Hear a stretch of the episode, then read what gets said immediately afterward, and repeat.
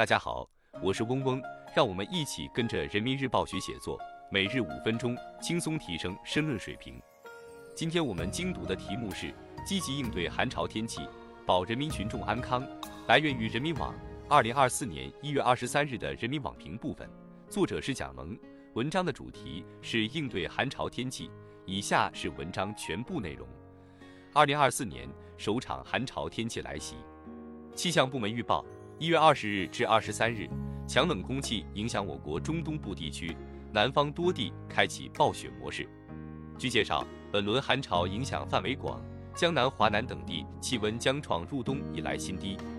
国家防灾减灾救灾委员会办公室、应急管理部连续组织召开视频会商调度会。针对性安排部署，并督促指导相关地区做好灾害防范应对工作。应急管理部还派出工作组赴有关省份协助指导低温雨雪冰冻灾害防范应对工作。相关部门迅速行动，采取应急措施，及时且必要。有关地区更应本着对人民生命财产安全高度负责的态度，积极防范应对低温雨雪冰冻天气。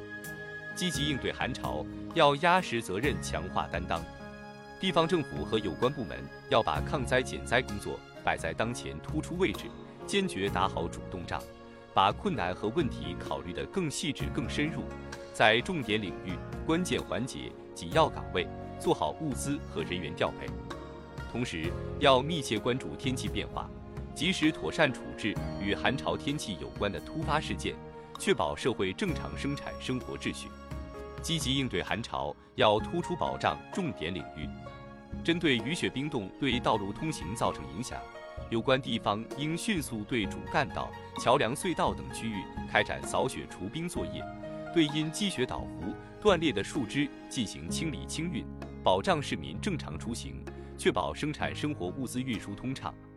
进一步加大对供电、供热、供水设备和管线的巡查，及时消除安全隐患。并加强统筹调度，增加高峰期能源供给，牢牢守住民生用能底线。农业农村部门应及时发布预警信息，指导农户加强农作物保温抗寒和农业大棚除雪加固工作，确保农业安全生产。各地各部门要聚焦重要民生基础设施，迅速启动应急预案，采取针对性措施，最大限度减轻灾害天气影响。寒潮天气是对治理能力的一种检验。在全球气候变化加剧的背景下，我国极端天气趋强趋频，这要求我们进一步加强自然灾害防御能力建设，不断从抵御自然灾害中总结经验，提高全民防灾抗灾意识，实现防灾关口更靠前、减灾基础更扎实、救灾机制更高效，让全社会防范应对灾害的堤坝更坚固，全面提高。国家综合防灾减灾救灾能力，各级党委政府要切实履行保一方平安、时时放心不下的政治责任，树牢底线思维和极限思维，切实查短补漏，更要关心困难群体，做好雪中送炭，采取科学的、有效的应对举措，全力减轻灾害损失，打赢应对寒潮暴雪天气硬仗。以上是今日精读的全部内容了，感谢大家的收听。今天我们的精读就到这里结束了，十分感谢大家的收听。本文因编辑发布有所删改，如需获取完整版高清内容，可添加嗡嗡获取。日拱一卒，功不唐捐。